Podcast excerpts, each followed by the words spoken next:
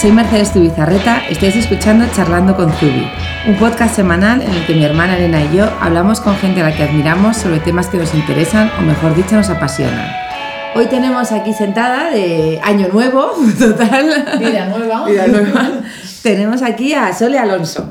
Eh, que muchos la conoceréis no solamente por los increíbles vestidos de novia que lleva haciendo muchísimos años, sino también por un proyecto precioso que tiene, que es algo de Jaime con su hijo Jaime, del que hablaremos ahora en la charla, porque eh, a mí ese balance que tiene entre esas dos cosas, entre por un lado novias, por otro lado algo de Jaime, empresa, todo eso, me parece la leche. Dicho en plata. Bienvenida, Sole. Gracias. Bueno, pues primero, a ver, Sole, cuéntanos cómo has llegado hasta aquí. Hasta aquí he venido en taxi. ¿Cuál es un poco tu bagaje de todos estos años que llevas trabajando? ¿Cómo empezaste? Pues empecé a trabajar con 17 años, Madre mía. porque cuando hice COU, que mi madre nos obligaba a todas a hacer COU y a, a- a probar la selectividad, y luego ya podíamos hacer lo que nos diese la gana, porque si nos apetecía dentro de dos años hacer una carrera, no íbamos a tener que pasar por el sufrimiento de la selectividad. Sí. pues yo le dije a mi madre que no quería seguir estudiando. De repente me vi metida en el CEU, en, estudiando Derecho, y me entraba un bajón que me moría. Así es que nada, eh, empecé a trabajar ya el curso que hacía COU. Empecé a trabajar en Friki, Friki era la, la tienda de mi madre y de mis tías. Nos suena, nos suena. Y- Muchos años. Bueno, en la que habíamos trabajado, yo soy la mayor de cuatro hermanas. Y todas, todas las vacaciones trabajábamos en Friki, pues hacíamos los regalos de empresa o nos ponían a vender lo que fuera.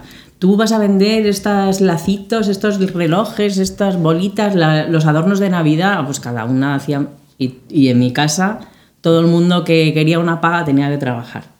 Así es que ahí hemos Muy trabajado bien. todas desde los 12 años, siempre hemos hecho algo. Doblar, verano, en ordenar, vacaciones. eso, en Navidad, en siempre. Y la verdad es que nos encantaba, ¿eh? nos lo pasábamos fenomenal. Y bueno, ahí empecé a trabajar en las oficinas, en la contabilidad, que me aburría. O sea, estabas en plan ahí con los números, Sí, en mi horror. área. Horror. Tu área, que vamos, no me enteraba de nada. Porque es que me aburría de muerte, pero bueno, ya enseguida empecé a trabajar en lo que me divertía, que era cara al público, con la gente, con los trajes, porque los trapos a todas las niñas nos gustan y con 17 años más. Y bueno, pues nada, empecé, yo dibujaba muy bien, mi padre era arquitecto y me encantaba dibujar y era muy buena con las manualidades y todo, pues hacía esculturitas de arcilla y cositas, bueno, manualidades me encantaban. O sea, que eras más artista que contable. No, nada, contable, fatal. Soy malísima contable. Y todo lo hago a base de mucha intuición, porque yo no he estudiado nada más que en moda. Luego, a los años, a los varios años de llevar trabajando, pues eh, empezó la- en, la, en la Universidad Politécnica Sí. la, la carrera La esta de diseño de moda. Y entonces, pues yo, yo fui yo sí, en la carretera de Valencia. En la carretera de Valencia. Yo fui la primera Un promoción. distinto, en un edificio Sí, sí, con los de informática, no te digo lo Madre que era. mía. Los frikis de informática y la pandilla de locos de moda. era divertidísimo. Bueno, al principio no. Al principio estaba en, en- en la calle Julián Romea, por ahí. Sí. Eso el primer año. Y luego ya nos trasladaron a, a la carretera de Valencia. Bueno, ahí lo pasé Increíble. jo, cuatro años más divertidos que trabajaba por las mañanas, iba a clase por las tardes y estudiaba por las noches. Me cundía el tiempo que te morías, me organizaba fenomenal, es que me lo pasaba cañón, porque además estos estudios de moda no dibujabas ni un traje, que era lo que más me gustaba a mí, hacer otras cosas que no eran traje. Íbamos a exposiciones, reinterpretábamos obras que nos encontrábamos, nos leíamos un libro y hacíamos, yo qué sé, un happening, un lo que fuera, yo qué sé, algo. Era divertidísimo, fotos, aprendimos de todo, mm, experimentamos de todo. Nos, nos daban clase arquitectos, sobre todo, entonces hacíamos muchísimo análisis de las formas, como todos los arquitectos, mi análisis de formas. y, y dibujábamos y pintábamos mogollón, y bueno, yo me lo pasé fenomenal. Y luego tuvimos muchísimos profesores, pues gente que estaba en el mundo de la moda, muy buenos, con los que hicimos una amistad enorme. Me acuerdo de Manuel Piña, al que adorábamos, y que nos íbamos a su casa por las noches, y que vivía en la, en la Torre del Retiro. y que nos quería guay, y que nosotros a él muchísimo y era un hombre genial y buenísima persona, generosísimo de todo. Bueno, que y estábamos en plena movida madrileña todo el día con los profesores por la calle. mm, Era súper divertido. O sea, los años de lo más divertido de mi vida. Lo pasé fenomenal. Y, y- bueno, entonces yo hacía ya una coleccioncita y tenía una tienda que estaba entre Friki de los niños y Friki de los mayores que se llamaba Mini y que, y que ahí hacía trajes pues como para niñas de 13, 14, 15, 16, 17. Así, era el- adolescente. el- el- que es súper fácil. Pero yo me lo pasaba fenomenal. fenomenal porque eran todas las niñas se peleaban con sus madres y a mí me encantaba eso. Es que yo creo Y que es entonces la madre que, pasado. quería comprarle trajes a la niña, la niña no quería comprarse trajes. Y la niña que quería comprarse trajes, la madre no quería comprárselos. Esto era así y no, y no había... Y tú en medio de todo. Yo- sí, sí, pero ahí, me encanta- ahí me desarrollaste tu mano me izquierda encanta, maravillosa. sí, me encanta. es que me lo pasaba fenomenal y las niñas me querían y yo a ellas y las madres también, yo qué sé, lo pasaba fenomenal. Había una madre que me decía, vas a condenar a todo Madrid porque había hecho unas mini kilt, unas falditas escocesas Sí. mini. Entonces nadie llevaba minifaldas. Jo, qué guay. Éramos unas modernas. Y entonces, pues era por la mitad del muslo. Y decía, y es que todas las niñas quieren una faldita escocesa, ¿eh? De cole, de colorines. Pues eso, las iba a condenar a todas. Madre mía. Pero muy Mucha divertido. pierna. Me lo pasaba muy divertido. Era súper divertido. Qué guay. Luego me dieron además el premio a Joven Empresaria del Año en el 70 y no sé qué, ya no me acuerdo, en la, de la Asociación de Jóvenes Empresarios. Qué Pues es que a lo mejor yo tenía 19 años o 20. Qué fuerte. Y bueno, y nada, cuando terminé la carrera me casé en el 91, o sea, todo seguido. Sí. Me casé y ya me puse a tener niños Claro. y a seguir trabajando. Entonces hubo un momento que ya ese mini lo, lo tuvimos que cerrar porque ya no nos daba la vida. claro. Claro. Por- Porque tú, tú trabajabas con tu madre, además, llevando toda la parte. Empezaste a llevar como la parte más de novias, ¿no? De- Bueno, sí, de- eh, nos- nosotros es que mm, siempre hemos ido como buscando nuestro nicho de mercado, ¿no? Friki hacía al principio pues ropa para todos los días. Sí. Y de repente eh, surgieron los Zaras y las porque antes no había aquí nada, o sea, cuando nosotros empezamos, cuando yo empecé a trabajar, solo había Cacharel y las tres Zetas y ya no había y nosotras y ya. Sí. Pero cuando empezó a haber pues de todo y empezaron a entrar marcas extranjeras y, y de todo, pues entonces ya teníamos una competencia con la que no podíamos, Claro. no Y te teníamos, era ibas un poco especializando. Entonces en nos los reducimos nichos, pues más claro. al traje de fiesta. y luego empezaron a, surgir los trajes de novia porque es una cosa, porque una empresa es como un ser vivo, ¿no? Que tiene que crecer, se desarrolla más por un lado que por otro, pues igual. Total, Entonces, adaptarse, eso hay que lo- adaptarse, lo decimos muchísimo. Es que eso es súper Hay que importante. ver la adaptación No, casi y- antes de y- que... y estudiar tu mercado, saber tu nicho de Sí, mercado. bueno, yo no he estudiado nunca mi mercado, pero No, Ser pero, pero de, pero eso lo vas viendo, Cuando ¿no? Estás metido cuando estás en una aquí, tienda, mm. además cuando estás en una tienda que tienes, o sea, el pulso de la calle, Totalmente. que eso para mí es fundamental. ¿no? Ahora mismo, por ejemplo, que no estoy en una tienda, que estoy en un taller, subida en un piso y que no se me ve, eh, pues hay gente que me dice, ¿y por qué no cobras a la gente para que vaya a verte? Digo, no, no, no, no, porque es que yo lo necesito. O sea, yo necesito que me vengan a ver y escucharlas y ver qué cara ponen y yo darles ideas. Lo necesito porque es mi... Es Yo he aprendido feedback, así, he aprendido así y no sé hacerlo de otra manera. Necesito ese feedback, Sí. lo necesito. Bueno, pues eso. ¿Y, y, y cuántos años te dedicaste a, a friki full time? Pues, mo- yo qué sé, muchísimos, es que no me acuerdo 15 ya. Hasta años, ahí. ¿ves? ¿Cu- 20 años, ¿Cuántas novias ejemplo. hacíais en un año? Porque ese número, Bueno, porque nosotros no- tenemos- No, había tantos talleres de novias. o No, sea, eres muy nosotros hacíamos normal, ¿eh? alrededor de 300 novias al año, Sí. pero hacíamos mil trajes a medida, porque entre las madrinas, la fiesta Claro. y las novias eran mil. Qué barbaridad. Mil. No, y no es un no es mil así, no, de verdad, contaos mil. Qué Qué barbaridad. Mil, alrededor de mil al año, 1200, 950, así dependiendo del año. ¿no? Y bueno, durante muchísimos años estuvimos así y de repente yo, mm, bueno, hacía las colecciones de friki, de novias, de madrinas, de fiesta, todo. Y bueno, me empezaron, empecé a moverme y conocía a mucha gente y de repente pues me salían otros trabajos, por ejemplo, con, me presentaron a los hermanos Cornejo y empecé a trabajar para ellos y les hacía los trajes de cine, de, De teatro. cine. Y entonces me decían, De porque me decían, las primeras actrices son como madrinas.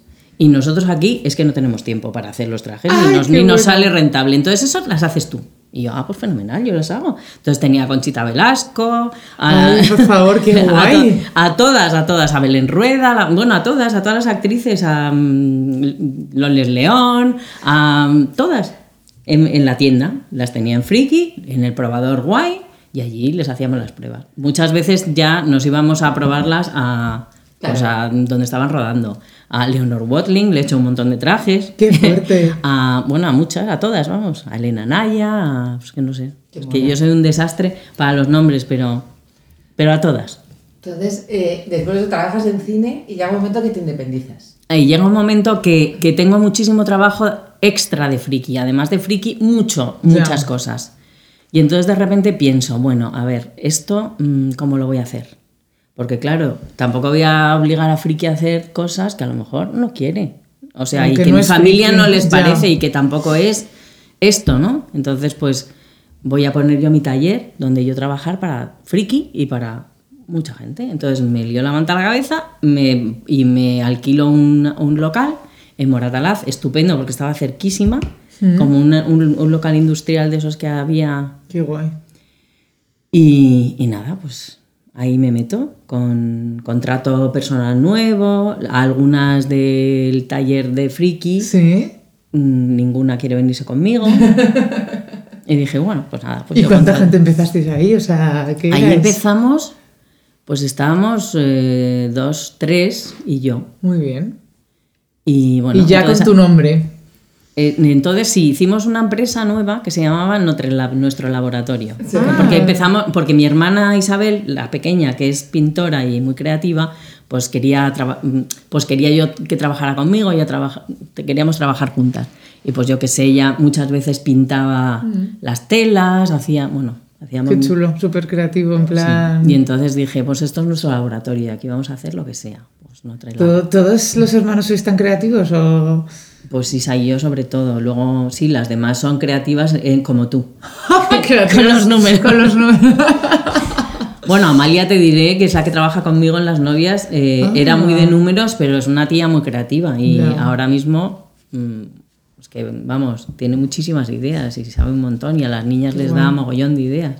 Sí, sí, todo es un. Todo es un Proceso. Yo lo digo, que la parte de los números y todo eso no tiene por qué no ser. Hombre, es súper creativa, yo lo veo creativo gente- a tope. Yo lo veo creativo a tope y la gente No, sí, lo como muy- importante también, por lo menos en mi caso, yo lo que tengo es como visión comercial, que eso también es creativo. Entonces yo aporto mi visión comercial de lo que creo que se va a llevar a la parte de diseño y creatividad.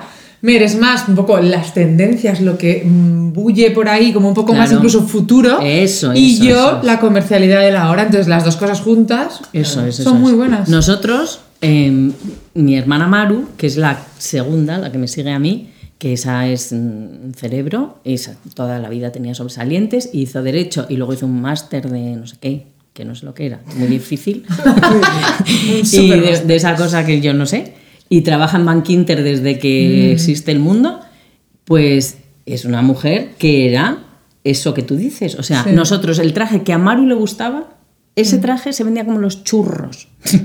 y decía, no, eso no es mono, eso no, eso no. Nosotros le- yo le enseñaba a Maru todo y decía, no, ese no me gusta, ese sí. Y, y- y quitaba lo que no le gustaba ni miraba, eso yo la quitaba porque ya sabía que no se iba a vender. Luego había sí. alguna cosa que yo decía, esto lo voy a tener porque para que la gente compre otra cosa. Sí. Ya sé que no se va a vender, pero yo necesito hacer este modelo y este modelo porque Acabas de decir necesito. algo súper interesante. Lo necesito. Apuntároslo. Eh, las colecciones tienen que tener cosas comerciales, los eye catchers que llamamos, las Eso, cosas eso. llamativas, lo que capta la tendencia, pero que no se Que va a vender. no se lo hemos hablado alguna vez en algún curso, en alguna cosa.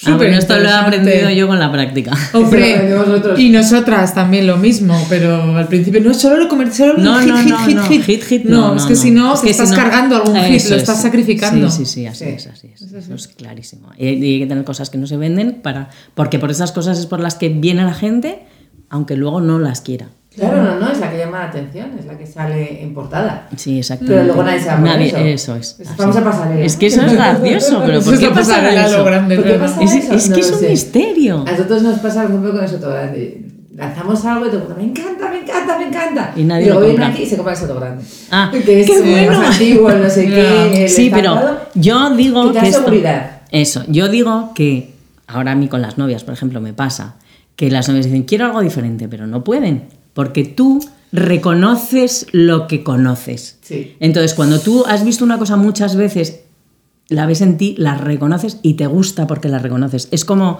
siento yo que es como tus hijos que se parecen a ti y por eso te gustan, porque Sí. tú los reconoces, te reconoces en ellos, ¿no? Entonces, pues es lo mismo, yo veo que es el mismo mecanismo. Sí.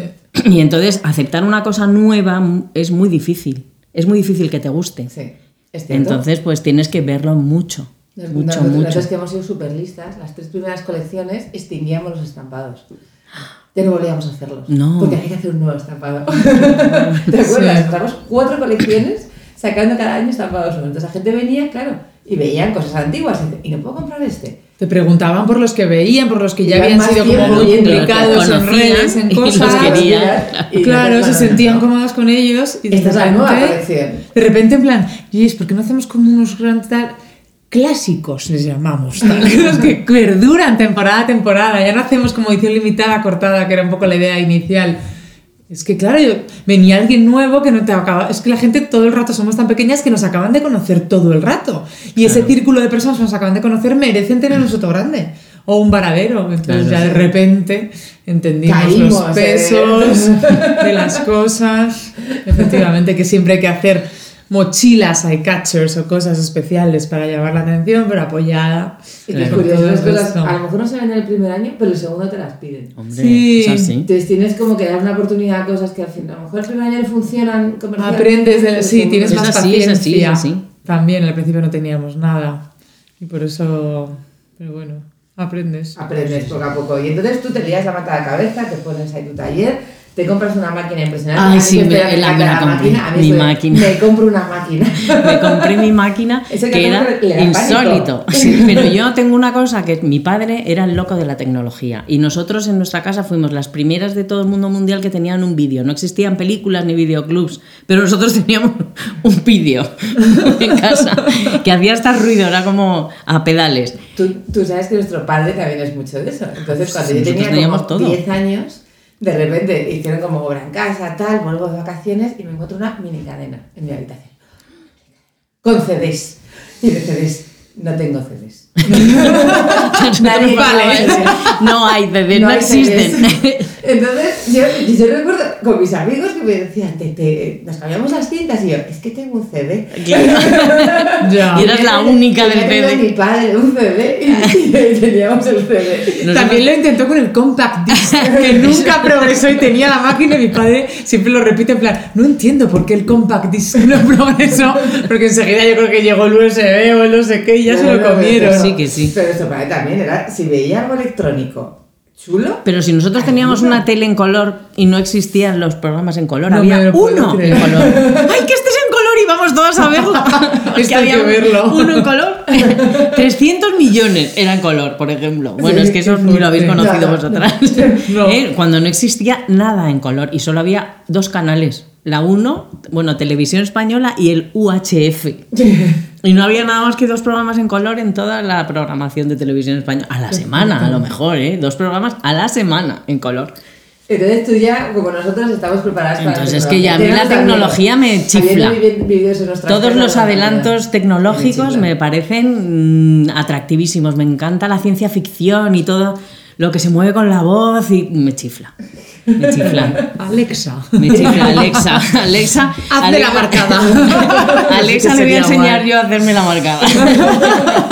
Entonces te compras una super máquina que Me nadie compro una tiene. super y máquina que nadie sí. tiene y además yo la quiero, no la quiero para hacer tiradas, porque yo no hago tiradas ni hago pretaporté, hago trajes a medida.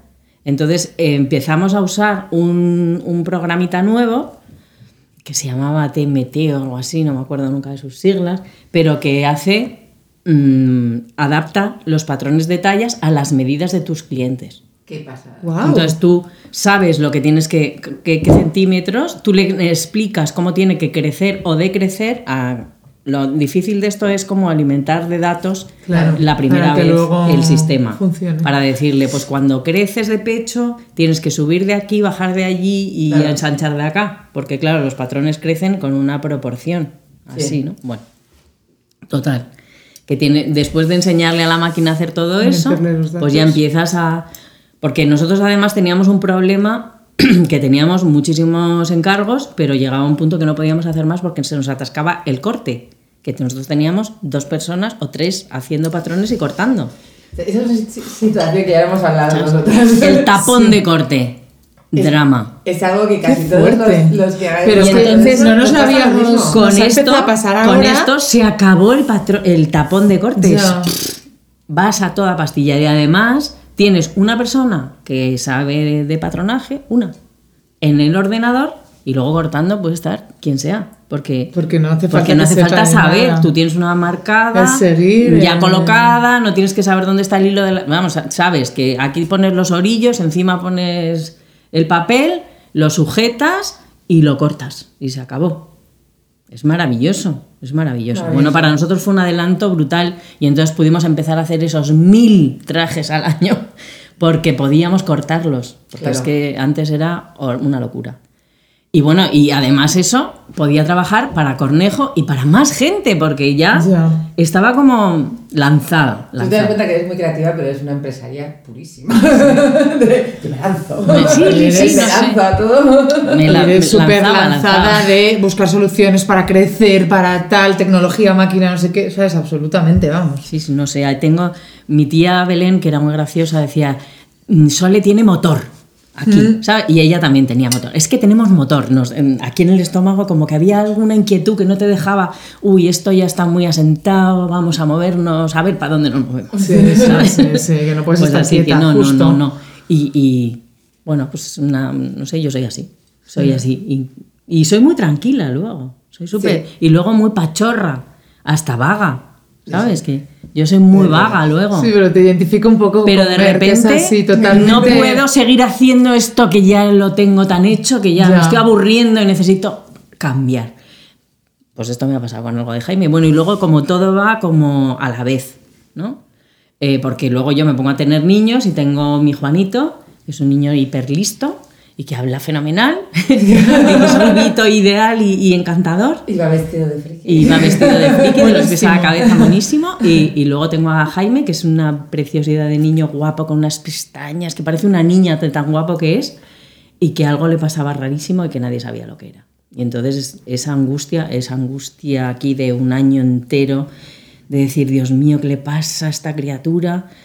Que, que- no sabíamos lo que era, hasta que ya por fin nos dicen el diagnóstico y qué gusto, tiene autismo, vale, pues qué bien, vamos a ver cómo lidiamos con esta movida. Claro, El ser humano necesita poner nombre a, a todo y más a, a cosas de ese tipo. Es que si no, la intranquilidad de no saber es... Bueno, es lo Y peor. entonces tú Terrible. tienes en paralelo a Jaime, que pasa a ser una prioridad, obviamente. Claro, en claro. todo. Y, la empresa. y la empresa. Entonces, eh, claro, Friki yo mm, iba todos los días, o sea, estaba por las mañanas en el taller, por las tardes en la tienda, que era cuando hacíamos más pruebas y... Sí, Porque yo necesitaba la tienda, la tienda era como mi oxígeno. sí.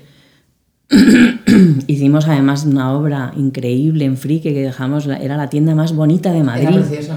Un local maravilloso. los- los- las que somos de Madrid de toda la vida, y bueno, conocemos Friki Sí. Velázquez, que era la tienda tan bonita con los arcos. ahí Esa, esa cuando- tan preciosa. Bueno, pues esa tienda de los arcos, que esa obra nos la hizo Jorge Varela, que es como un hermano nuestro, no sé si lo conocéis, Sí. pero es un diseñador Sí. mm, maravilloso. Lo podíais traer aquí a, a hacerle una entrevista porque es un hombre Bueno, hiper interesante. gustaría Ya has escuchar, contestado así que- última pregunta. Bueno, es una persona, mm, Ay, bueni- buenísima persona, o sea, una extraordinaria persona. Y luego como un hermano, es nuestro quinto hermano. Nosotros somos cuatro chicas y nuestro hermano es Jorge. Qué guay. Y, y bueno, le queremos eso, como a un hermano. Y entonces él hizo nuestra obra de, de Friki que la dejó, vamos, o sea, la tienda más bonita de Madrid. Ah. Y bueno, pues nada, para haceros la historia corta, que es que si no me voy por las ramas, No No, nos encanta. para por las ramas, eso es interesante. que pues eso, mm, yo de repente dije, bueno, es que igual tengo que dejar de trabajar porque es que Jaime me necesita muchísimo y tal. Y, y mi hermana Amalia me dice, tú no te preocupes, tú vete por las tardes con Jaime. A mí Amalia me ayuda muchísimo en eso. Amalia es la que trabaja conmigo. Mm, sí. Porque me daba la tranquilidad. Ella estaba en la tienda y yo por las tardes me podía ir a recoger a los niños al cole, recogía a los suyos también, me los llevaba al, al retiro y estaba con Jaime para yo estar un poco más tranquila porque estaba tan ansiosa Y, y la psiquiatra me decía que no podía dejar de trabajar, porque yo con mi carácter, si dejas de trabajar, dices que entras profunda depresión y ya esto, o sea, el autismo es una cosa muy desagradecida, porque yo siento que Jaime es como un colador, que tú echas agua y no queda nada dentro, solo unas pequeñas gotas que manchan por dentro el colador. Eso es lo que queda. Entonces, es un trabajo muy poco gratificante. Entonces, pues dice, esto se lo tienes que dejar a los profesionales, porque tú tienes que ser su madre, nada Claro. más. Y tú piensas no en eso. educadora, no eres Exactamente. nada, tú tienes que ser solo su madre. Y a Sí, Javier, claro. mi marido, también le decía, tú no te pongas a educarle, tú solo tienes que ser su padre. Bueno, y eso nos ayudó muchísimo para, para estar centrados y no dejar de repente hacer locuras, ni, ni dejar de hacer lo que hacíamos, ni nada. Y bueno, yo de todas maneras iba todos los viernes a un... Hacía eh, Marta Peral, que era la directora de- del Centro de Día de Psiquiatría del Niño Jesús, que era donde iba Jaime. Todos los viernes hacía una reunión con todas las madres, íbamos las madres, algún padre.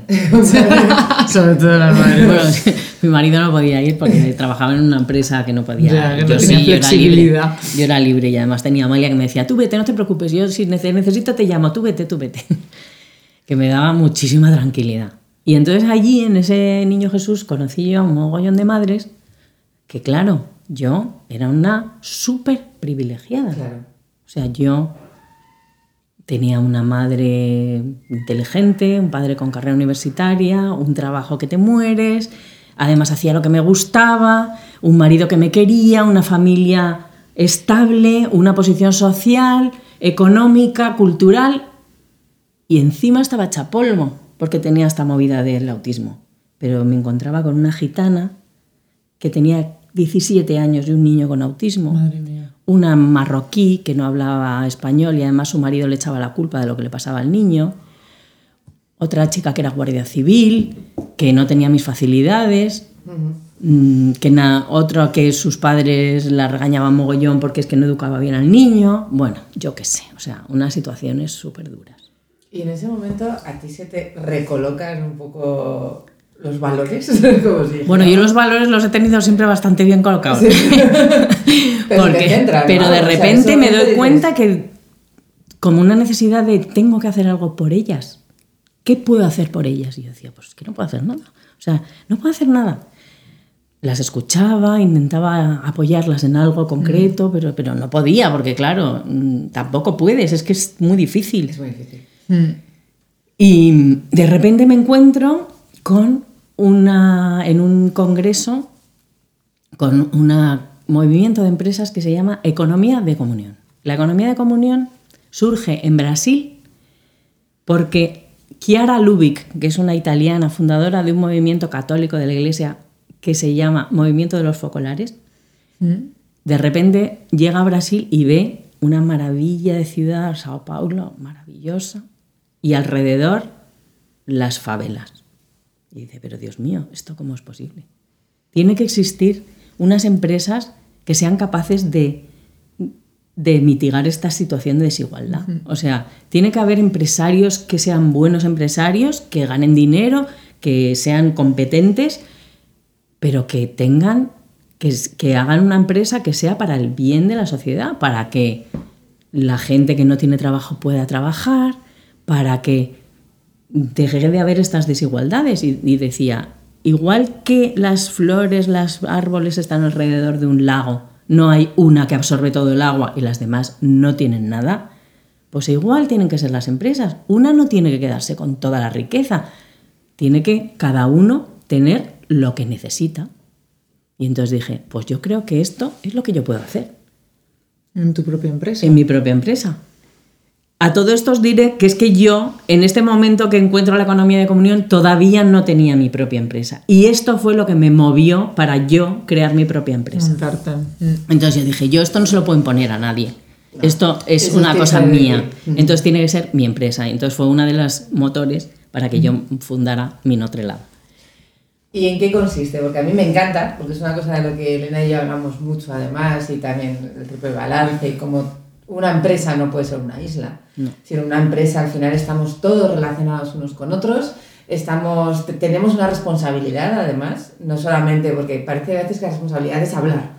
No, porque tenéis eh, un altavoz y tenéis que hablar. Digo, no, no, hay que ir mucho más lejos. O sea, no, no vale, tengo un altavoz para denunciar cosas. No, Hay no, que hacer, hay que Hay que hacer. Y luego que ya hablar Claro, después. y luego ya hablaremos. Sí, pero empezamos es haciendo. cierto. Hay que hacer primero. Nos pierde el hablar. Entonces, ¿en, en qué consiste? Porque me, me- me ha encantado. Pues y- consiste, lo primero de todo, en que eh, lo primero para una empresa de economía de comunión son las personas que forman la empresa, que no solamente son los empleados y el jefe, sino que son los clientes, que son los proveedores, que son pues, los asesores y toda la gente que se relaciona en la empresa. Entonces, tienes que crear relaciones auténticas de camaradería, de de familia. familia, de amor, de comprensión, de que no te importe la pela por la pela, sino esta persona está aquí para algo, para hacer algo. Una, una niña que entra a hacer prácticas está para aprender, no está para ir a poner los cafés, sino Totalmente. para aprender.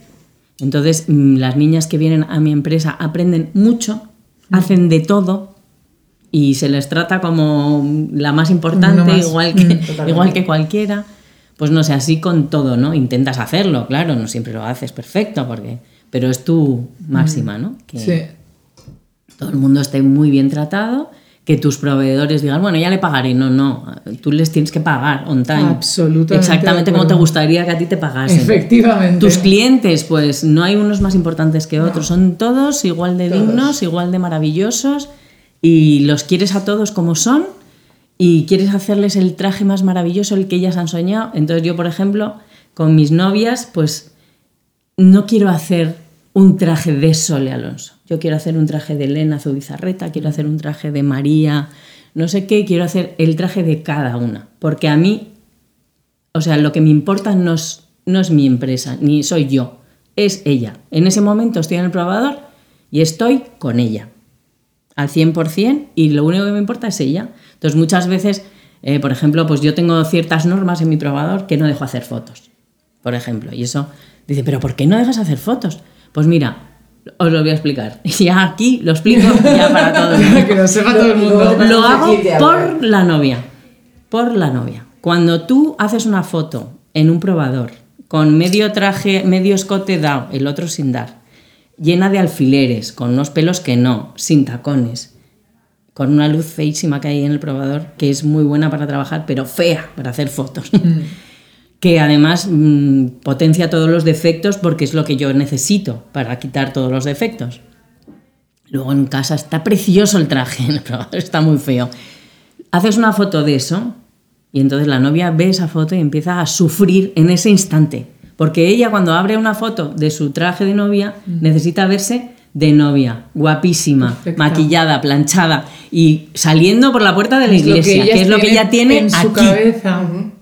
Y Y ve eso y entonces, no, no, es que no sabes cómo sufren, o sea, como bestias.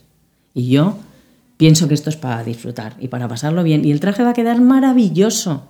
No se puede sufrir con el traje de novia. El traje de novia es para divertirse, es para ser feliz y para nada más y para estar guapa. Totalmente y punto y a la línea. Entonces, no se hacen fotos. ¿Por qué? Porque las fotos hacen sufrir a la novia.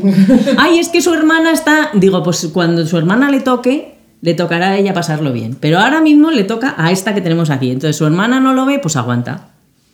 Que venga. ¿no? Efectivamente. Ya está, punto. No nos importa su ojitos. hermana. A nosotros nos No importa tengo que ella. nada. Sí. Punto. Bueno, pues eso. Por eso. por- pues todas esas cosas quiero decir que son cosas que no me las invento yo para que sea cómodo para mí, sino para que mi novia lo pase bien y todo está pensado para que ella esté tranquila.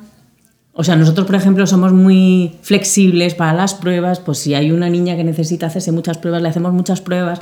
Otra que quiere pocas, pues le hacemos pocas. Nosotros con cuatro pruebas hacemos los trajes perfectamente, pero hay niñas que quieren probarse siete veces, porque es que les encanta y, y no son capaces de decidir más que si subo un centímetro el bajo de la manga o no. Pues fenomenal, las probamos siete veces, ¿sabes? Que bueno, eso está Adaptado adaptado a cada una. Bueno, tu, tu empresa. Mi empresa es así, empresa entonces es así. es así. se adapta a cada cosa. Pero además con esto de la, de la comunión de, de empresas, además a mí, a mí me, a mí me gusta mucho cuando... eh, ¿Cuál es el resultado final? Ah, o sea, que es en, lo que tú consigues ayudar, aparte de lo primero, Bueno. que todo el mundo que está en tu empresa es feliz. Sí. Eso es bueno, eso. personas. ¿eh? Bueno, no te creas, ¿eh? No te creas porque yo lo intento, pero muchas veces no lo consigo. Hombre, pero por lo menos lo intentas. Aquí Es que es lo imposible hacer feliz a todo el mundo. Lo intento, O sea, pero no- es una siempre utopía, consigo. pero bueno. Pero bueno, siempre me pueden llamar y decirme, Sole, no estoy siendo feliz. Necesito esto o aquello. Ya. Y, y luego, pues mm, al final, cuando... Bueno, te digo que esto es muy importante porque yo muchos años no he tenido beneficios. ¿Eh? Entonces, mientras no tienes beneficios, una empresa de economía común tiene que ser así, ¿no? Como que era Sí. la- poner en el centro de la empresa, en vez del capital, a, la- a las personas. Sí. Y luego, si tienes beneficios, tus beneficios se dividen en tres partes. Ninguna es para el empresario. Entonces, tú eres un empresario que la gente de tu empresa que sabe que trabajas así, le da mucho gusto pensar que no está trabajando para que tú te hagas rica, sino para algo mejor. Que es una parte va para la propia empresa, para mejorarla, por ejemplo, ahora para el equipo informático que No, tenemos que comprar sí. pues lo que tengamos que hacer. Otro para formación, y la formación tú la eliges como de lo que tú quieras que puede ser para formar a tu gente, para o porque has encontrado unos cursos no sé qué que son maravillosos y te encantan y quieres ayudar a que eso prospere, pues para allá, ¿no? Y otro para eh, la economía de comunión dice los pobres, ¿no? Para gente que tenga necesidad. Entonces, pues nosotros durante un tiempo estuvimos ayudando a un pueblo en África a que llevaran la luz con postes de mm, hormigón, porque tenían postes de madera y cada vez que venían las lluvias se llevaba toda la electricidad del pueblo y ahora ese pueblo pues tiene electricidad siempre porque nosotros pues con nuestro pequeño trocito contribuimos a, a crear esa- esos postes.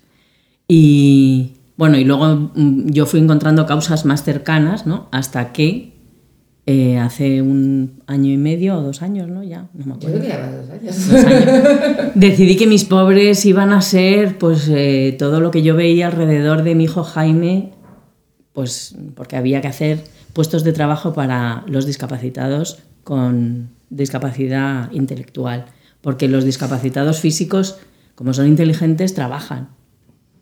No es fácil, ¿no? Pero hay más cosas y más, y más oportunidades, pero los, los mm, intelectuales no trabajan.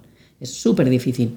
Y hacen cosas como feas, cutres, mm, ¿no? Y entonces yo dije, no, no, no, es que tenemos que hacer algo bueno, bonito, molón y que ellos lo hagan. O que ellos trabajen en esa empresa, ¿no? Y esto es mi, ahora mi nuevo proyecto, que es algo de Jaime. Que, que Bueno, es nos- una ilusión. Bueno, que me muero. Nos habéis visto a todas, yo creo en Zubi, nos subimos muchas veces con unas camisetas preciosas con animales. Camisetas blancas que tienen un animal, he visto con el gorila, me he visto con la cebra, me la pongo en verano muchísimo, tal. Y ese es eh, lo que se ve de de Jaime. Y esos dibujos que los hace, porque a mí me flipa cómo pinta tu hijo. Son increíbles. Aquí lo tenemos aquí delante. Y que tenemos delante, o sea, eh, todos los dibujos los hace Jaime. Son dibujos que hace Jaime porque le encanta dibujar y dibuja de maravilla. Y entonces lo que es plan-. Como la madre, ¿no? como la madre, exactamente.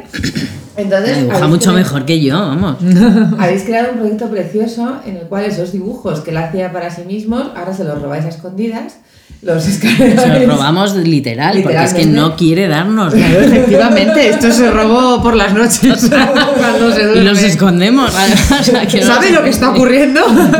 Y él se pone a buscar, de repente le entra una ansiedad porque le falta algo, tiene una memoria bestial. Claro. Y de repente le falta algo y, y se pone a buscar, a buscar, busca. Y me viene y me dice, mamá, busca, busca, busca, busca, busca. Y, y- y- ahora digo, ¿busco qué? ahora, ¿cómo- ¿Qué cómo- busca? cómo lo co- saco del bolso lo no sabe decirme qué busca. Entonces se pone a hurgar en todas las carpetas, ¿sabe? donde sabe que tengo escondidas las cosas hasta que lo Sí. encuentra. Y algo de Jaime es este proyecto que empezó con unas camisetas, pero ha crecido muchísimo.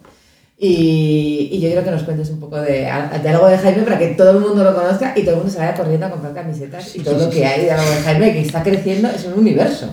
Bueno, esperemos que sea un No, no, universo. es un universo. Porque ya no solo para vosotros, sino para otros mucho mayores. Sí, sí, O sea, eso es lo Estáis mejor. colonizando eh, es a la chita callando el mundo. Bueno, lo de algo de Jaime es como un otro milagro, ¿no? Porque yo, es que mi vida está llena de milagros. Es un milagro detrás de otro milagro.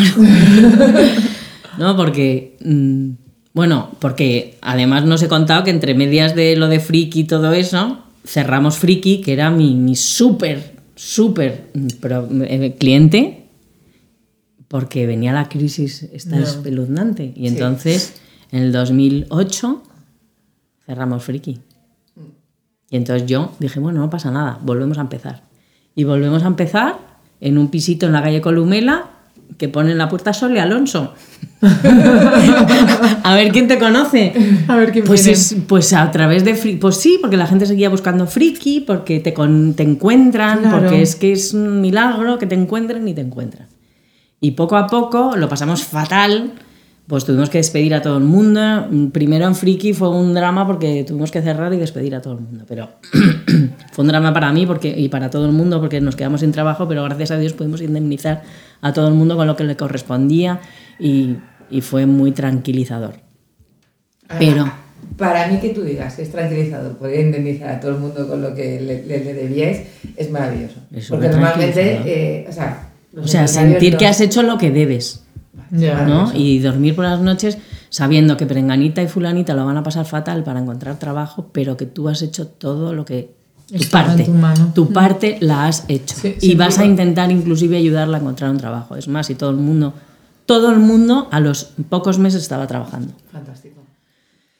Y bueno, y tú vuelves a empezar de cero, prácticamente. Bueno, de cero nunca se empieza, gracias a Dios. Gracias a Dios. Y, y bueno, mm, pues eso, como la gente es maravillosa y, y- y- y- y, bueno, esto es bueno porque te permite hacer otras cosas, ¿no? Porque en Friki la gente iba buscando unas cosas, entonces ahora puedo hacer otras. Los nuevos comienzos. Claro, puedo hacer otras, entonces puedo hacer cuaderno en blanco, trajes de ¿no? novia de crepe en el año 98. en el 2008. Pues vale. Que todo el mundo quería un traje de micado duro. Y yo dije, pues no, y es que no puedo con el micado. Lo odio. Quiero hacer trajes de crepe. Y entonces empiezo a hacer trajes de crepe. Y luego, eh, y luego pues internet maravilloso, ¿no? Y, a- y empiezo a hacer un blog que se llama Sole Alonso y que ahí escribo pues mis experiencias con cada novia en el probador, cuento pues eso, pues que la madre quería no sé qué, lo que me he reído con ella, como como las conoces en el probador, como si fueran tus hijas en el fondo y que esta es muy dulce y la otra es muy fuerte y la otra es no sé qué y, y quería expresar como su fuerza con el traje y pues eso. Y eso para mí fue, bueno, crecí muchísimo. Y antes me he saltado que estuve trabajando con Miguel Palacio. Es cierto. Eso Nos lo hemos saltado, estaba aquí, lo saltado. Pero es que, jo, hay mucho aquí, ¿eh? Tienes una- Que yo con Miguel aprendí un mogollón, porque a Miguel lo, lo conocí a través de, de Jorge, de Jorge Varela. Y, y, me- ¿y tú me harías trajes? Digo, yo sí, claro. Y las niñas de mi taller me decían, pero tú estás loca, vamos a hacer los trajes para Miguel. Digo, pero ¿por qué no? Si son trajes normales, tranquilas, que no pasa nada. Pero, y, nada, bueno, empezamos a hacer los trajes de Miguel. Yo de verdad que con Miguel, o sea, me lo he pasado como un los indios. Porque era todo el día mm, darte cuenta de que eres capaz de hacer cualquier cosa. Miguel decía, vamos a hacer esto así, esto asaba aquí una arruga, no sé cómo, y esto que se mantenga para arriba. Y yo decía, "¿Y ¿cómo lo vas a hacer? Y yo decía, no lo sé. Lo escuchaba todo, no lo sé, espera. Me iba a mi taller y decía, niñas, tenemos que hacer esto. Esto se ponga para arriba, esto para abajo, no sé qué, venga. Dios y una mío. pensaba, y todas, como les encantaba lo que hacían, que eso es lo más importante, que a la gente le guste el trabajo, pues todas a darle vueltas al coco. Y una decía, pues podemos hacer no sé qué, y esto lo ponemos al hilo y lo armamos con un poquito de organza por aquí y le ponemos, venga, vamos a hacerlo, lo poníamos. No, no, porque Miguel lo que quiere es que se quede más para arriba. Vuelta a empezar. Bueno, pues así. Nosotros no sabes lo que pudimos aprender y lo que pudimos eh, crecer en todos los aspectos. Investigar, además. Investigar, hacer cosas raras, cosas que mm, no sé, porque claro, yo hago, yo soy muy práctica, o sea, soy creativa, pero yo creo a partir de lo que ya sé, ¿no? Intento experimentar, pero claro, partiendo de lo que ya sé. Y de repente que Miguel te ponga un reto tan que no tengo ni idea de cómo hago esto, pero lo voy a hacer, pues será una gozada, porque es que, o sea, yo notaba como que había cada vez más neuronas conectadas en mi cerebro. Me estoy haciendo más lista con todo Sí, de verdad, más es lista Que es verdad, los los retos es lo que hace, subes escalones. Luego ¿no? conocí a una cantidad de gente maravillosa en ese probador, eh, unas clientas divertidísimas, conocí a gente pues de todo tipo bueno, me lo pasé fenomenal. Y luego con Miguel se trabajaba muy bien porque Miguel me dejaba hacer, que era muy gustoso. Qué maravilla, hubo una época- que, que todas queríamos. o Fue una época maravillosa. Todas soñábamos con casarnos en Miguel. Palacio, éramos pequeñas en esa época Pero todavía. Esos nudos, esos esos- que Ah, esos Buah, cinturones, esos Sí, sí, sí, pero se le ocurrieron a él. ¿eh? Madre mía. Sí, sí, yo lo disfruté muchísimo. mediático, Yo con. Miguel aprendí, aprendí lo que no está escrito. Como con los Cornejo, que también aprendí mogollón, porque eran cosas, pues eso, distintas. que Por esas cosas yo siempre las he necesitado. El Para... mundo de las novias ha cambiado muchísimo, ¿no? Uf. Tú, tú has vivido además, pues eso, muchísimos años de somos muy pocos, como cuando era friki, Sí. somos muy pocos haciendo vestidos de novia y había que pedir hora, ir allí como en procesión, sí, todos. sí, sí, no, sí. No, no ibas a ver 50 modistas, ya tenías clarísimo, ibas con tu madre y te decía, te lo vas a hacer el traje, no sé quién. Sí, y sí, ibas sí. y hacía el traje. Sí, sí, sí. Así Y tú ibas además eh, sin, recortes. Porque No, a- que no. había volver a- nada. a No había nada. En plan de, El ¿quién Hola es como y Grace una, una, y una revista horrorosa que se llamaba Ma Que es espa- No me lo que- puedo creer. que las modistas de Friki la llamaban Mariajes. Mariajes. que era espantosa. O sea, ni te lo puedo explicar. Mira lo que he visto en Mariajes. Ay, qué graciosas, por favor. Maravilloso. Y entonces ahora has llegado al punto en el cual me imagino, cuando, bueno, cuando yo me dedicaba en televismo me venían con CDs, pero no me puedo imaginar lo que es ahora. No, no, no, flipas, flipas. De O sea, un libro. No hay inspiración, pues, o sea, no hay forma de Yo coger todo me eso y acuerdo de una novia que me acuerdo de su nombre y apellido que tenía un auténtico máster en un blog de notas así de gordo. ¿Qué dices? Yo decía yo, si te haces el 10 traje, centímetros, si, 10 centímetros si te haces el traje conmigo, quiero eso. Porque menudo estudio de mercado que tenía. Qué fuerte. Flipando. Había ido a todas partes. Y había apuntado la sensación que le había dado aquí y allí. Tenía, bueno, impresionante. Impresionante, pero Qué eso. maravilla. O sea, hay gente que te trae un, un book, Dossier, un lookbook de su boda. O gente que viene despistadísima, ¿no? Pero vamos, esto es una locura ahora. Es una locura. O sea, ha habido dos revoluciones en las novias. Una, la revolución Miguel Palacio, que aunque la gente no quiera reconocerlo, es así. Sí. O sea, Miguel Palacio cambió Modernizó. totalmente el paradigma de las novias. Se acabaron los trajes de cartón piedra. Sí. Y después de, de eso, que gracias a Dios yo lo viví en primera persona. Allí Es se que es parte salpicado. de ello, es increíble. y, y después, eh, la revolución Instagram, Pinterest y demás. Esto ha sido la locura. Y ahora es una locura. mm, Sí, la competencia, pero la competencia es buena. Yo adoro a mi competencia, las quiero de verdad. O sea, además me llevo fenomenal con las que conozco, me llevo súper bien. Vamos, Cristina, la de Navascués y yo somos grandes amigas. Nos lloramos mutuamente. Es lo que mola plan, lo Sí, mismo sí, y sí. sufrís lo mismo. Quiero ¿no? muchísimo, por ejemplo, a Isabel Núñez, que la conozco desde hace mucho tiempo y, y me llevo con ella fenomenal y es una monada de niña. Y pues que a todas las que conozco las quiero mucho. Y Bueno, pero cada con hacéis lo de siempre, la competencia. Cada uno hacéis lo vuestro. Tenéis vuestro estilo y vuestra forma. Y además de es que quiero decir que hay para todo el mundo. O sea, Hombre. no pasa nada. Claro que sí. No es sana la competencia. Además ahora con segundas y terceras bodas eh, se, se amplía muchísimo ya vuestro, Hombre, vuestro público. que yo hay alguna que le he hecho ya tres trajes. No me lo puedo creer. Sí, sí. O sea, que a sí, varias dos y a una tres. Qué Eso es fenomenal. Pues- es pues- mi pues mejor cliente. Es divertidísimo, en plan, evolución vital del micado Bueno, y cada, a- y cada vez va más mona. Porque Claro. claro, cada vez se conoce mejor y se ve mejor. Efectivamente, es cierto, estoy segura de ello, vamos, no tiene nada que ver con veintitantos, con treinta y tantos o con cincuenta. Nada que ver. Sí, sí, sí. Además, muchísimo más divertido. Qué guay. Entonces, por un lado tienes la vorágine, vamos a volver con Jaime, Sí, sí, me volvamos, encanta volvamos. eso. Soy súper fan de Jaime.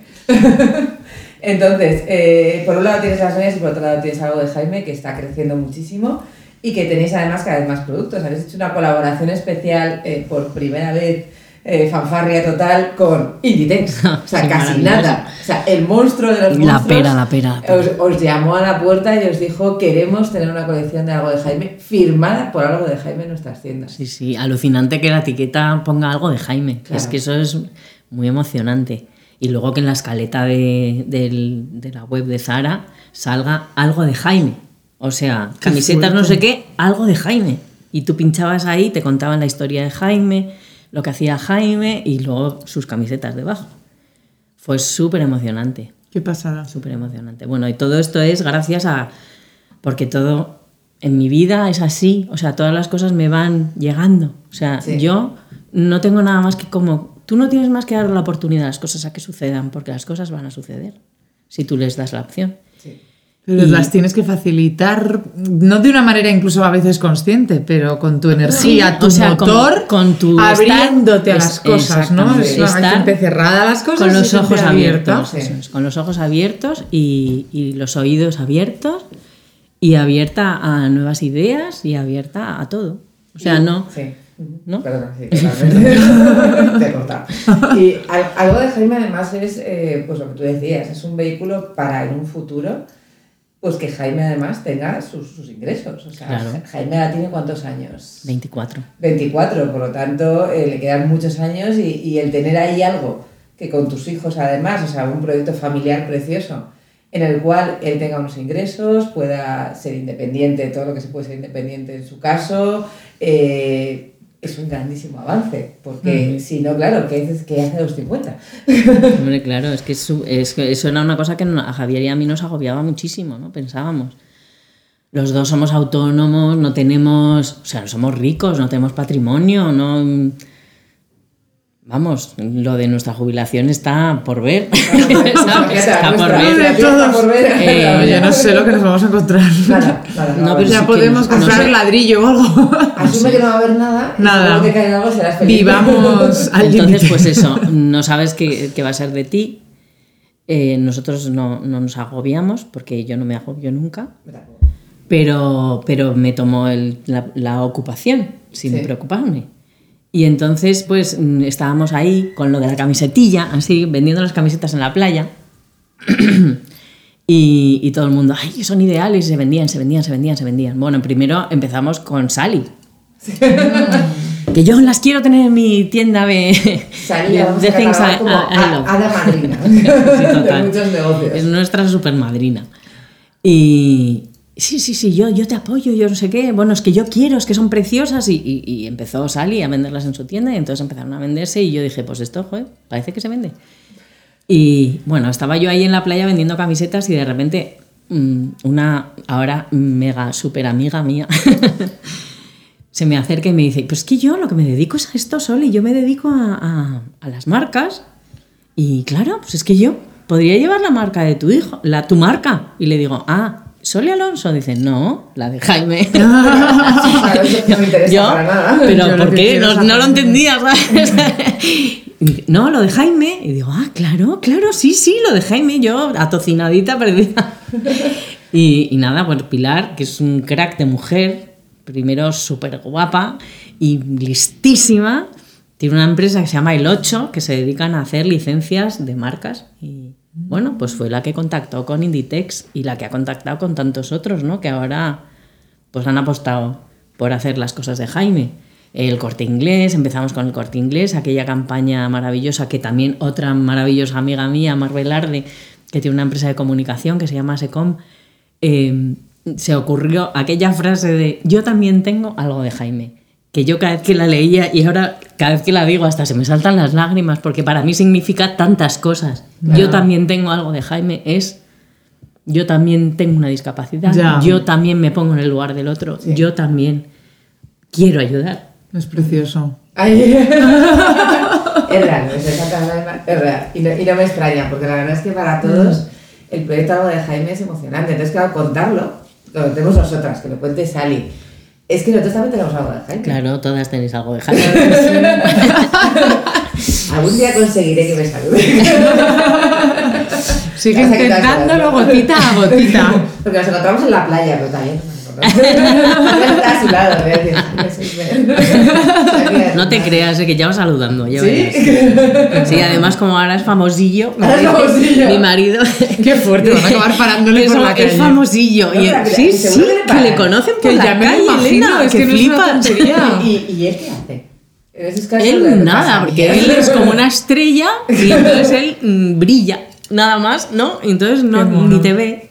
O sea, él brilla con su, yo qué sé, está además ahora como feliz, Eso es ¿no? Y tiene como paz. Mm, está mejor que nunca. Yo también creo que esto, o sea, él lo percibe a su manera, porque él tiene una sensibilidad bestial. Me decía un, un chico que diseña zapatos, que quería también hacer cosas con los dibujos de Jaime. Y me gustó muchísimo todas las cosas que me dijo. Que Jaime era como una, como una especie como de antena que absorbía lo que, lo que había visualmente en todo. Y que él dibuja, dice, sus dibujos es que son moda, moda total. O sea, él dibuja, hace esa cebra, es moda total. Todo lo que hace es moda. O sea, lo ves y es que está aquí. ¿Sabes? Está En este mundo. Aquí. Mm. entonces, mm, él tiene esa manera de percibir las cosas y, y yo creo que, vamos, estoy segura, ¿no? Lo percibe todo, ¿no? Y toda esta alegría que hay en torno a sus dibujos y toda esa cosa que, es- que está saliendo con algo de Jaime, pues, pues él le llena de felicidad, yo estoy segura, porque además nosotros también estamos felices, entonces eso se transmite, si nosotros somos felices, Jaime también es feliz. Cuando nosotros estamos agobiados, Jaime está agobiado porque el pobre es una esponja y no tenemos derecho a agobiarnos. ¿Él, él, Pobre. él- él reconoce sus dibujos en las camisetas? Sí, sí, sí, sí, o bueno. sea, cuando ya había con la camiseta. No, ahora ya no. Ahora ya no. Pero la- el primer verano, en la playa, cuando veía las camisetas, la primera bajada a la playa fue atroz, porque empezó a ver sus dibujos tirados por el suelo, arrugados y llenos de arena. Estaba ansiosísimo, venga a estirar las camisetas y a limpiarlas de arena. Y a ponerles el dibujo así, porque él las dobla así, así, que se vea solo Claro, este su dibujo. Así, su dibujito. Porque ve su hoja. Él ve su página. Así, y entonces estresadísimo estaba. Y luego además una cosa que yo hice, que hice el dibujo por delante y las letras de lo que él escribe, o sea, lo que bordada por la espalda. Sí. Y él eso no le gustó, porque su dibujo es todo. Las letras con el animalito. Y entonces... Las letras también las ha pintado él. Sí, sí, claro, está su letra. Y está- queremos hacer ahora una tipografía de su letra, que es monísima. la Es que es monísima. Pensaba que esto ya era. No, no, no, eso es él. Muy bonito. El puro. Y esto, y este Jaime es suyo, su, es su firma. Él su DNI lo tiene así. Así Ay. pone esta monada. que es monísimo. Es el Es DNI, qué monada. Es que es ideal. Mira la E, perfecto. Sí, una E sí. monísima. Bueno, pero es que es una Pues eso, y entonces eh, empezamos con mi pilarcita maravillosa, y entonces ahora hay un montón de marcas, de fabricantes, que quieren hacer cosas con los dibujos de Jaime. Y yo, me llama Pilar y me dice, Sole, tenemos una reunión con Gastón y Daniela. Sole, tenemos una reunión con mm? Quilombo Rax. tenemos una Qué reunión con y yo diciendo, pero Pilar, sí, sí, sí, están interesadísimos, no sé quién, no sé quién. Bueno, hay muchos que no puedo decir porque estamos todavía en ciernes, pero hay muchas cosas, muchos proyectos Es fantástico. muy, muy interesantes y que yo creo que, que van a dar trabajo a mucha gente. Que eso es lo que más me Precioso. importa. es lo que más me importa. Qué maravilla. que ellos tengan su trabajo. Claro, como siempre has llevado tu, tu vida, tus empresas. O sea, todo es, eh, al final somos responsables de lo que hay a nuestro alrededor y tenemos que, tenemos que hacerlo activamente. Pues y sí. lo estás haciendo activamente porque esto abre una puerta a muchísimos más niños que, que tienen habilidades distintas, pero impresionantes, porque vamos, nosotros no dibujamos. Bueno, Pero ni mis mejores sueños. La verdad, aquí ya. con esa libertad y esas cosas tan bonitas. Lo- luego os vamos a dejar en, en- en el blog y en todas partes algo de Jaime para que podáis ir corriendo a comprar. Por supuesto. Si queda algo, porque en Navidad imagino que habrán arrasado, ¿no? Debéis Sí, estar sí, sí, vendiendo como tenemos locas. muchísimas cosas, sí. Hemos vendido mogollón. Sí, sí. Que Navidad es el Muchísimo, pico. pero vamos. Ahora haremos, ahora haremos un poquito de precios especiales con algunas cosas que se nos han quedado un poco ahí en el Ah, muy bien, las rebajas. claro. Después, ahora sí, en enero. Y luego volverán nuevas cosas Y luego. que no han llegado en Navidad, pero No, llegarán en sí, breve. Sí, sí, ahora hay chulísimas, sí, sí. Chulísimas. Unas cosas chulísimas. Qué guay. Pues nada, Bueno. vamos a pasar al cuestionario final eh, rápidamente. Se nos hemos alargado un poco, pero es que era tan guay. Sí, Sobre tan guay que. que que nunca hemos entrevistado a alguien con tanto que contarnos. Tan larga trayectoria, es cierto. Es una pasada. Dinos, ¿cuál es tu hora favorita del día y por qué? Mm, yo cuando todo el mundo se ha dormido en mi casa.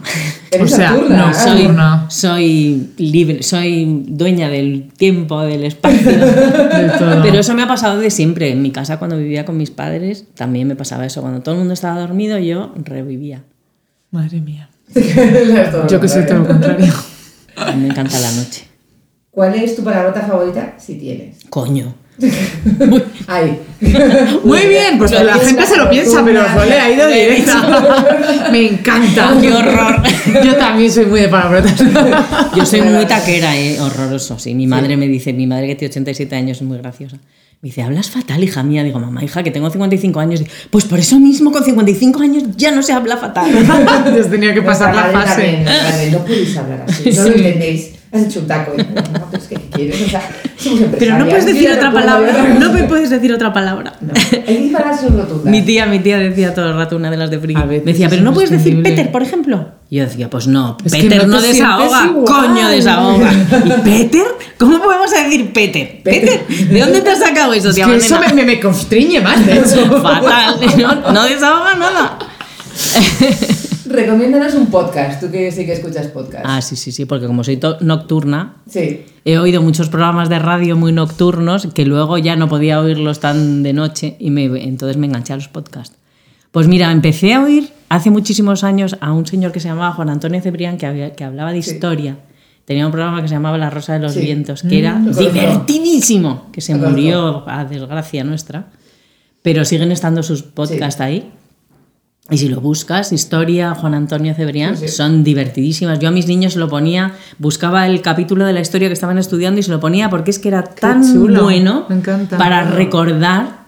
Y además, cuando oyes algo, bueno, no sé, yo Cada a mí me pasa, su- sí. cuando yo oigo, veo las imágenes de esa cosa que me están contando en mi mente y entonces las recuerdo mejor. Sí.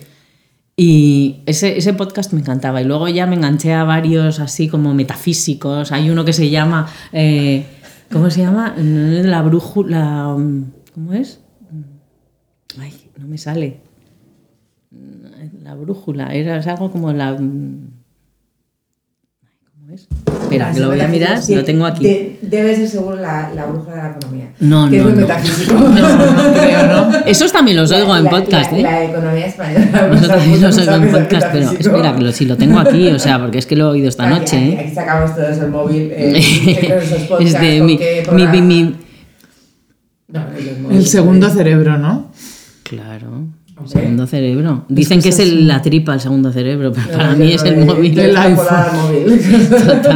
Yo ya me pasa lo de que me, te, te La escóbula de la brújula. Es que Madre sí, la mía. escóbula de la brújula. Pues es de historia también. Pero porque con la historia hay unidas tantas cosas, ¿no? Cuando hablas Bueno, de es historia. que somos de donde venimos. A mí es que me encantan estas cosas, me divierte mucho. Y entonces te cuentan curiosidades y cosas raras y Qué guay. de No los reyes, sí. es divertidísimo. No, ¿eh? no llegamos a ovnis, nada de eso. ¿Ovnis? Bueno, también sí, se tercian los ovnis, pero vamos. No, porque cuando hablas de las pirámides enseguida salen los ovnis, Claro. ¿no? También me divierten los ovnis, me divierten mucho. Los ovnis, los fantasmas, todo me divierte. Me encanta, me encanta. todo eso. ¿Qué paisaje te gustaría que fuera un zubi? Ay, eso lo tengo súper pensado. ¿Y tú lo sabes cuál es? Sí. ¿A que sí? La isla de Ons y Onza en el horizonte. Ah. Ya existe ese zubi. Ah, pues ese, ese, ese es mi zubi el de la. Riviera, pero vamos. Ah, de la Riviera. Sí, pero aún así, es que está bonita. Es bonita. Pero no vamos a decir cuál es para que no vaya más gente. Bueno, a ver si está petada ya. No, está muy llena. Pues todos allí, todos allí. Que luego me echan la bronca cuando comparto Sí, sí, muchas sí, sí, fotos. y empiezan, pero deja de compartir. Que es que luego está lleno de gente. Sí, sí. Madre mía. Es que vamos a la misma playa y nos encontramos en el parking. ¿A quién te gustaría escuchar charlando, en charlando con Zubi? Ah, ya os lo he dicho, Lo a Jorge Varela. José Varela. Sí, sí. Nos lo que apuntamos. Nos apuntamos, ¿no? Nos das el, el teléfono. Tenemos una larga vamos. temporada por delante. Y por último ya, una frase que te inspire. ¿Tienes Una alguna frase frase, que así que Un quote, te algún levantes mañana? Mi frase, esta es mi frase de mi vida. Haz a los demás lo que te gustaría que te hicieran a ti. Mm, me encanta, me encanta. Esa me es la frase que rige mi vida. redonda. o sea, no encuentro mejor manera de terminar este podcast. Yo la llamo, mi- yo la llamo, y mucha gente, mi palabra de vida. Claro. Es mi palabra de vida, esa. Pues nosotros desde aquí, lo que conocemos a solos, podemos decir que ella es así. Sí. Eh, necesitas algo, se lo comentas, rápidamente se pone eh, a buscarte, pues esto puedes Ayudar. hacer, esto puedes hacer, no sé qué. Es, es espectacular. Mil gracias por venir, mil gracias por Gracias. este nuevo curso de Charlando con Zubi. Con Ha un peso súper pesado. honor y un placer. Y desde aquí eh, seguiremos extendiendo algo de Jaime, que es lo que toca. para Nos vamos a comer el roscón, no puedo más de aguantar. Ay, que bueno. además de algo de Jaime, además de la empresa, hace roscones por la mañana. Con nata, horneados por ella, y nos lo ha traído aquí que estoy babeando. Y hornea y amasa su propio pan, no en una máquina de esas, No, no. lo amasa ella. Todos los días. Quizás eso es parte de, de toda esta historia de Sol y es lo que nos engancha cuando la vemos. El motor. Relaja, relaja. Pues nada, mil gracias Sole por venir. A vosotras por llamarme. Felices. Gracias por escuchar este nuevo capítulo de Charlando con Zubi. Si os ha gustado, os animamos a compartirlo en redes sociales. En este caso, no solo el capítulo, sino también algo de Jaime. Podéis encontrar todas estas charlas en nuestro canal de iTunes, Charlando con Zubi y en nuestro blog. Nos despedimos hasta la semana que viene con un fuerte abrazo. Gracias.